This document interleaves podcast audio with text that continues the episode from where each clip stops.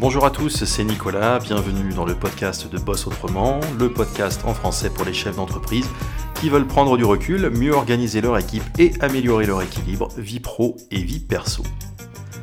Aujourd'hui, je te parle du syndrome de l'imposteur. Et c'est un syndrome qui guette tout jeune chef d'entreprise et qui généralement euh, se manifeste très très vite. Te voilà officiellement chef d'entreprise, les statuts ont été déposés, ton site web est en ligne, tu as des cartes de visite toutes neuves qui viennent d'arriver, le marquage de ton véhicule est terminé, et puis tu as déjà quelques premiers articles de presse locale qui sont euh, en train de sortir. Félicitations, les choses sérieuses commencent pour toi. Alors c'est le temps d'adrénaline des débuts, euh, évidemment ton entourage euh, n'est pas en reste non plus. Euh, ta famille, tes amis, euh, alors sont euh, à moitié encourageants, à moitié gentiment taquins, en mode alors ça y est, tu t'es lancé, t'as fait le grand saut, et puis on te sert du, du monsieur le directeur ou du madame la présidente au repas de famille pour rigoler. Alors tu adhères peut-être aussi à l'association professionnelle nationale ou celle du coin? Tu commences à fréquenter leurs rassemblements, leurs petits déjeuners, leurs, leurs cocktails, tout ça? Et puis bah, te voilà peut-être aussi dans, un ou deux réseaux euh, de business. Euh, ça peut pas faire de mal quand on démarre. Et puis au fil des semaines, bah, il est possible qu'un sentiment un petit peu indéfinissable euh, commence à t'envahir petit à petit. Parce qu'en discutant avec tous ces professionnels que tu rencontres dans tes différentes sorties, en les écoutant parler, bah, tu es peut-être un petit peu partagé. Tu entends celui-ci euh, qui est euh, dans sa dixième année d'existence, euh, qui a 40 salariés, un chiffre d'affaires qui se compte en millions. Tu as celle-là qui raconte sa bataille pour remporter le dernier marché public qui est sorti et qu'elle a vaillamment réussi à décrocher. Tu en as une autre ici ou là qui, au coin d'une phrase, tu sais, égrène les noms connus, prestigieux de quelques-uns de ses clients. Ton premier sentiment euh, face à ça, c'est euh, l'admiration, parce que finalement, c'est pour suivre les traces de ces chefs d'entreprise que tu as voulu euh, te lancer. Ça a fait partie de ta motivation de départ. Donc l'admiration, leur réussite est une, source d'inspiration pour toi, de, motivation pour toi. Et c'est notamment pour ces retours d'expérience que tu fréquentes ces fameux rassemblements. Et dans le même temps, euh, à ce stade-là, tu as peut-être déjà pu commencer euh, au fil des premiers mois ou de la première année bah, à mesurer la difficulté qu'il y a de, percer. Euh, les premières pistes que tu croyais avoir n'ont rien donné, ou alors tu t'es rendu compte que beaucoup de prospects ont déjà leurs habitudes avec des concurrents qui sont beaucoup plus installés que toi. Donc les premières pistes n'ont pas forcément été à la hauteur de tes attentes, le chiffre d'affaires est est long à rentrer, et puis tu es face à des sociétés qui, euh, surtout, euh, affichent une ancienneté et des références clients qui, quelquefois, sont sans aucune commune mesure euh, avec toi qui, qui vient de, démarrer dans le secteur. Alors là-dessus, il y a un deuxième sentiment qui va s'installer et qui est alimenté par une, dose de, doute hein, qui ne fait que croître et embellir. Et ce sentiment, dont on va parler aujourd'hui, c'est le syndrome de l'imposteur. Et ça signifie tout simplement avoir du mal euh, à se sentir légitime dans son métier euh, et dans son activité les premiers temps. Son métier de chef d'entreprise et l'activité dans le secteur dans lequel on a voulu exercer. C'est un doute sur le bien fondé euh, de ta création d'entreprise, un doute sur ton étude de marché, euh, sur le temps que les choses euh, vont mettre à se concrétiser. C'est aussi un doute sur ton prévisionnel, hein, du coup, donc aussi des doutes sur ton financement, et donc des doutes également sur la viabilité de ta boîte. Et puis, bah, fort logiquement, la conséquence, c'est aussi des doutes sur toi-même en tant qu'entrepreneur. Au fil des mois, à mesure que la, quand, la curiosité de ton entourage se fait de plus en plus pressante, euh, bah, tu es de moins en moins à l'aise. Parce qu'on te demande alors, euh, ça en est où? Euh, Est-ce que tu avances bien? Est-ce que tu es content? Est-ce que c'est pas trop dur? Bah, Les gens autour de toi te posent ces questions. Alors ce doute, cette dose de doute, elle est peut-être aussi renforcée par ta jeunesse. pour peu que tu sois fraîchement diplômé, tu n'as pas 20 ans d'expérience dans ton domaine. Hein, c'est assez logique. T'as pas non plus le réseau professionnel euh, d'un vieux briscard euh, qui est là depuis toujours.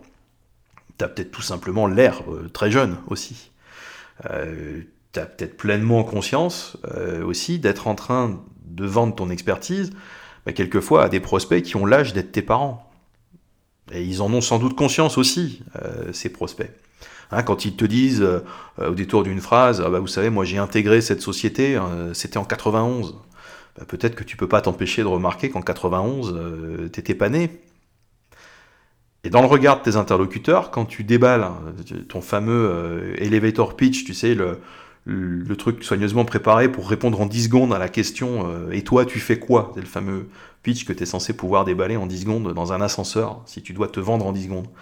Donc ce fameux pitch, bah, quand tu le déballes, euh, quelquefois tu as l'impression de, lire un, regard un petit peu amusé euh, chez, ton, chez ton interlocuteur. Alors c'est en bonne partie, c'est dans ta tête, mais peu importe, c'est là. Donc au moment où tu balances ton truc, tu peux pas t'empêcher de penser que euh, t'es pas crédible, euh, que t'as encore rien fait, euh, que, que t'as pas encore facturé un euro. Hein, tu, au moment où tu dis ça, tu te dis en même temps, bah, je, vis encore chez mes parents, je bosse dans ma chambre, j'ai un, un, petit bureau de, de, de 12 mètres carrés dans un incubateur. avec mon associé qui a 23 ans, comme moi, on a dormi dans de la famille pour assister au dernier salon sans devoir payer l'hôtel, par exemple. Donc tu peux pas t'empêcher de, te dire ça. Et tu t'entends penser ça euh, si fort que tu te demandes même quelquefois si, ton interlocuteur ne l'a pas entendu aussi. Hein. Euh, et la bande son euh, de ce sentiment, finalement, du syndrome de l'imposteur, elle ressemble un petit peu à la chanson d'Alain Souchon. Elle croyait que j'étais chanteur, incognito voyageur, tourné sur nos filles en pleurs, admiration. Faut dire que j'avais des talons aiguilles le manteau de lapin d'une fille, des micro-bracelets aux chevilles, exhibition.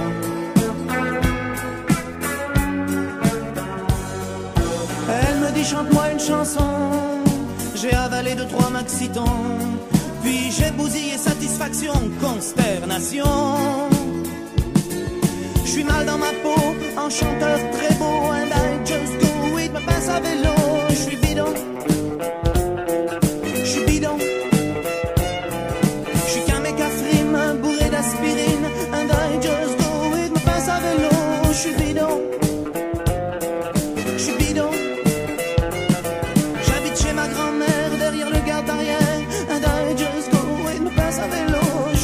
moi je suis là pour te dire que c'est un sentiment qu'il est normal euh, de ressentir.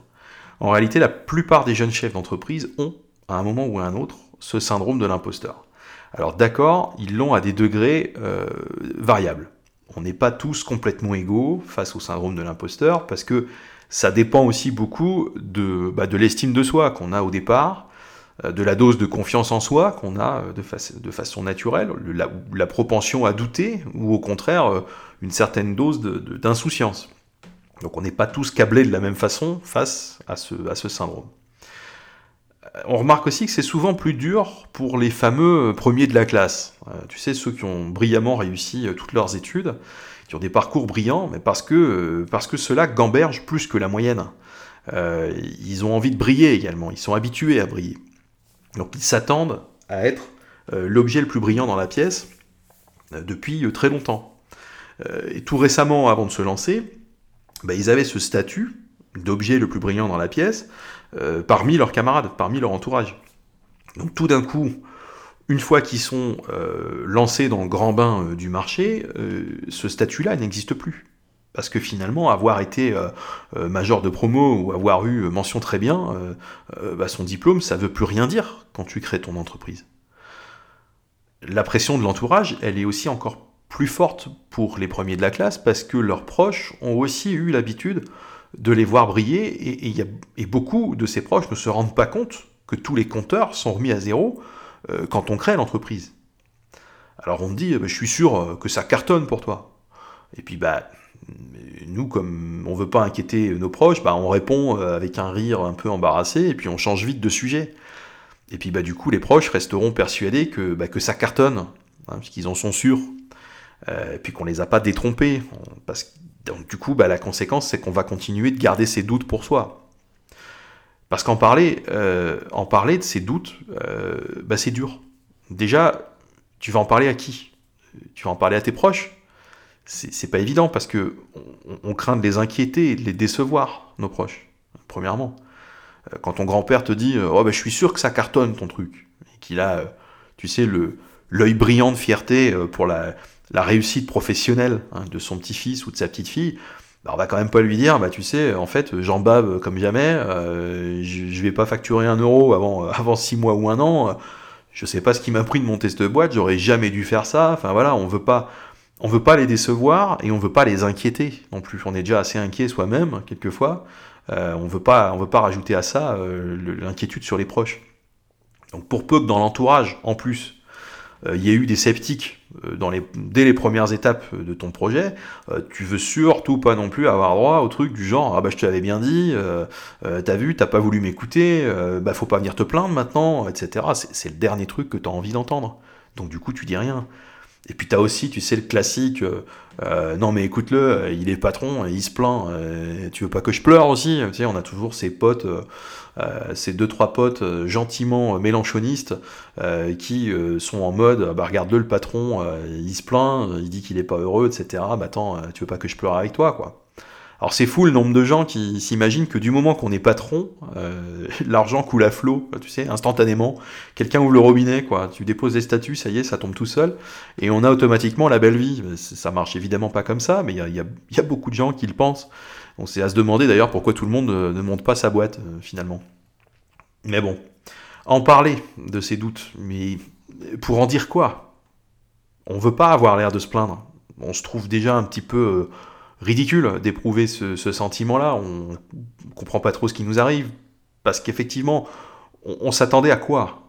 On, s'attendait à ce que le marché euh, euh, se précipite à notre porte pour nous passer des commandes dès la première semaine, sous prétexte qu'on a lancé un site web et qu'on a fait floquer une par cas. Euh, alors, on, éprouve une espèce de sentiment de, naïveté. Euh, et puis, bah, on n'en est, pas fier, on s'en veut euh, enfin, d'exprimer cette, forme de naïveté. Voilà, tu t'attendais à quoi? Et puis, on, se dit aussi que bah, c'est pas pro de se lamenter. Ah, après tout, on est, on est le patron, quoi. Hein. On est, on tu sais, le fameux entrepreneur qui risque tout, tu vois, qui a des nerfs d'acier le fameux entrepreneur qui se, jette d'une falaise et qui construit un avion sur le chemin de la descente. Donc on a même pas peur, quoi. Tu sais, pas nous. On n'a pas le droit, nous, d'avoir, d'avoir peur. Donc on, on se dit que c'est pas pro de se plaindre et de se lamenter. Donc on garde ça pour, pour soi, finalement, mais n'empêche, le, syndrome de l'imposteur, bah, il, voilà, il reste là, il est bien là, et euh, tous les doutes qui vont avec euh, sont là aussi. Alors, bon, tu vas me dire, euh, c'est pas bien grave en fait. Parce que les doutes, finalement, bah, c'est tout dans la tête. Alors, oui et non. Le problème, c'est, bien sûr, le doute est essentiellement dans ta tête, on va y revenir, mais les conséquences du doute, elles, elles peuvent être extrêmement concrètes. C'est pas quelque chose qui sera dans ta tête. Euh, il y a de vrais dangers concrets pour celui ou celle qui se trouve dans le syndrome de l'imposteur. Il y a euh, le danger qui consiste à ressentir le besoin euh, d'apporter trop de précision à, au fameux elevator pitch, par exemple. Parce que le principal danger, c'est de mal se vendre quand on doute de soi. Donc l'elevator pitch, il va devenir hésitant, il va manquer de punch, par excès de modestie ou par souci de, vouloir bien montrer tout de suite toute l'étendue de sa compétence technique sur un sujet. prouver le plus vite possible dans la conversation qu'on connaît son sujet et qu'on le travaille en détail. Donc l'interlocuteur en face, lui, il est vite perdu, ou il est vite saoulé, quelquefois même les deux en même temps, et il va s'empresser de passer à la personne suivante dans le cocktail, euh, et s'empresser surtout de, t'oublier, parce que tu l'as, tu l'as paumé et puis tu l'as saoulé, en, voulant euh, l'abreuver de détails pour prouver tout de suite ton expertise technique et te, vouloir le rassurer, mais en fait c'est pas le rassurer, cherche à faire, c'est te rassurer, toi, sur ta propre crédibilité. Alors c'est quand même plus impactant de dire, si je prends l'exemple, c'est plus impactant de dire, je lance l'iPod, euh, ce sera 1000 chansons dans votre poche, que de commencer à raconter, alors je lance un lecteur de musique digitalisé, euh, qui va avoir une capacité mémoire de X gigas, et puis ça permettra de stocker euh, jusqu'à 1000 fichiers, alors par exemple de la musique, euh, mais peut-être pas que de la musique, et puis bah, ça va mesurer à peu près 8 cm de long, 4 cm de large, alors on peut l'emmener facilement avec soi dans une poche ou dans un sac, ou dans sa boîte à gants, et puis alors j'y arrive parce que c'est faisable, parce que j'ai trouvé le moyen de miniaturiser tel composant, ou de compresser tel truc, avec l'aide d'un partenaire industriel qui est à tel endroit, parce que jusqu'à présent, avant, tu vois, dans l'industrie, c'était tel standard qui était utilisé, par les industriels, mais maintenant on peut avoir accès à tel nouveau truc, machin. Eh, stop, stop, stop, stop, stop, stop. Je lance l'iPod, ce sera 1000 chansons dans votre poche. Ça, ça a quand même un peu plus de gueule. Mais tu te retrouves avec la deuxième version à vouloir donner, donner, donner, donner, du détail. Voilà, vous, voyez, vous savez, j'ai fait ça, mais je me suis pris comme ça, j'ai pensé à ci, j'ai pensé à ça, regardez comme je suis pas bête, regardez comme je connais mon truc, regardez comme j'y ai réfléchi, quoi. Mais ça saoule tout le monde. Ça, c'est mal se vendre. Un autre danger qui te guette, c'est euh, de ne pas facturer assez cher euh, ta prestation ou d'accepter des conditions commerciales euh, terribles, comme des remises énormes, des garanties invraisemblables des délais de paiement que tu ne pourras pas supporter dans la durée, et passer pour un entrepreneur qui est désespéré, qui est prêt à tout, et qui est donc vulnérable. Et ce qui fait qu'on se retrouve à ne pas facturer assez cher sa prestation et à accepter n'importe quoi, c'est que on doute énormément d'être digne d'intérêt pour son interlocuteur, et on en doute tellement qu'on veut on devancer toutes les réticences qu'il pourrait montrer, on veut vraiment aplanir toutes les difficultés qui pourraient survenir dans la, dans la négociation, dans la discussion, au point de passer pour quelqu'un de, complètement désespéré et qui est prêt à tout, quoi. Et donc qui est vulnérable. Alors à ce sujet, tu euh, euh, trouveras euh, sur mon site nicolanolf.com, sur la page d'accueil et également dans la rubrique blog et en bas de l'article qui va avec ce podcast, un, lien pour obtenir gratuitement un, petit document électronique que j'ai écrit il n'y a pas longtemps, qui s'appelle Les trois erreurs fatales des jeunes chefs d'entreprise. je te conseille d'aller y jeter un oeil parce qu'on revient plus en détail sur cette problématique qui consiste à très mal se vendre et à, accepter bah, des conditions commerciales atroces au démarrage. Alors le management, il n'est pas épargné non plus dans l'histoire. on voit beaucoup de jeunes chefs d'entreprise passer à côté de leur management, du management de leur équipe, parce qu'ils éprouvent ce sentiment d'illégitimité. Euh, ils adoptent du coup un management flottant, un management hésitant, et ils transmettent à leur équipe ce sentiment de ne pas bien savoir où ils vont et de ne pas oser s'affirmer. Le problème de ça, c'est que le doute est, contagieux, et, le problème, c'est que le management euh, s'apprend difficilement à l'école. C'est quelque chose qui guette beaucoup les jeunes managers, et quand ils sont assorti de ce syndrome de l'imposteur, évidemment, c'est encore pire. Syndrome de l'imposteur, il est aussi appelé syndrome de l'autodidacte, parce que nombreux, en réalité, sont les autodidactes qui traînent pendant très longtemps, quelquefois euh, en permanence, une sorte de complexe d'infériorité par rapport à ceux qui sont bardés de diplômes. Quand on démarre l'entreprise, euh, on démarre souvent d'une expertise technique, d'une expertise métier. Alors, on est peut-être ingénieur de formation, ou on s'est peut-être aussi formé complètement sur le tas, on invente tel procédé et on décide de créer l'entreprise pour le développer et le commercialiser. On est informaticien, développeur, on invente une application et on crée l'entreprise euh, pour la mettre sur le marché. Donc en réalité, la partie technique a peut-être fait l'objet d'un diplôme ou d'une formation, mais toute la partie commercialisation, animation d'une équipe, etc., etc., euh, on l'a apprise complètement sur le tas. Et rares sont les entrepreneurs qui sont qui sont diplômés en management. Euh, d'ailleurs, tu peux être diplômé en management à 23 ans, en règle générale, c'est pas pour ça que tu sais manager. Tu sauras manager à force de manager et t'interroger sur ta pratique de manager. C'est pas franchement en sortant de l'école que tu es euh, le mieux armé pour commencer à manager. Donc on apprend le plus souvent à manager sur le tas. Donc au début, on endosse un costume qui est encore souvent trop grand pour soi, et du coup, ben, recadrer un client qui est trop long dans ses paiements, ben, on n'ose pas. Euh, négocier euh, durement et âprement des tarifs auprès d'un fournisseur, on ne s'en sent pas toujours capable non plus au début. Idem avec les collaborateurs, c'est-à-dire qu'on ne se sent pas à l'aise au moment de faire des recadrages, on cherche ses mots, on n'est pas trop à sa place, ou alors inversement, on, commet des actes d'autorité gratuite et complètement exagérés euh, pour compenser le fait qu'on n'est pas sûr de soi, et on on se sent complètement ridicule juste après. Mais le mal est fait. En réalité, on devient chef d'entreprise d'une minute à l'autre finalement, en déposant les statuts d'une société au greffe, ça tout le monde peut le faire, mais le reste, l'aplomb, la confiance en soi et l'autorité euh, qu'on est capable de projeter, qui doivent aller avec ce statut de chef d'entreprise, euh, bah, c'est souvent beaucoup plus long à venir. Alors, comment est-ce qu'on en sort de ce syndrome de l'imposteur? Bah, Comme très souvent euh, dans nos podcasts et dans nos articles, je te dirais que la prise de conscience déjà du syndrome, euh, c'est déjà 80% de la solution. Parce que toi qui, m'écoutes, euh, bah, tu sais maintenant plusieurs choses. Euh, c'est un, comment se nomme ce sentiment. Deux, par quel mécanisme il se met en place. Trois, tu sais aussi que ce sentiment, ben, il est complètement normal et qu'il est même très répandu chez tes confrères et tes consoeurs. Et, quatre, ben, tu sais par conséquent que tu n'es pas le premier et que tu n'es pas le seul à l'éprouver. Donc tu peux, à partir de maintenant, prendre en compte ce sentiment comme n'importe quelle autre composante de ta situation euh, de jeune entrepreneur. C'est comme le fait de ne pas encore être connu, c'est comme le fait de devoir encore affiner ton offre, comme le fait de devoir encore mieux définir ta cible. Ça vient se rajouter sur d'autres choses qui viennent avec le fait que tu es jeune dirigeant d'entreprise. Donc ce sentiment devient maintenant comme n'importe quoi d'autre et il fait partie du paysage. Moi, le meilleur remède que j'ai trouvé à ce sentiment, euh, quand il est survenu au démarrage, ça a été d'interroger énormément d'autres gens au sujet de leur parcours. Parce que discuter avec d'autres jeunes chefs d'entreprise, déjà, ça te permet de confirmer euh, bah que, entre guillemets, ça le fait à tout le monde, ce truc-là.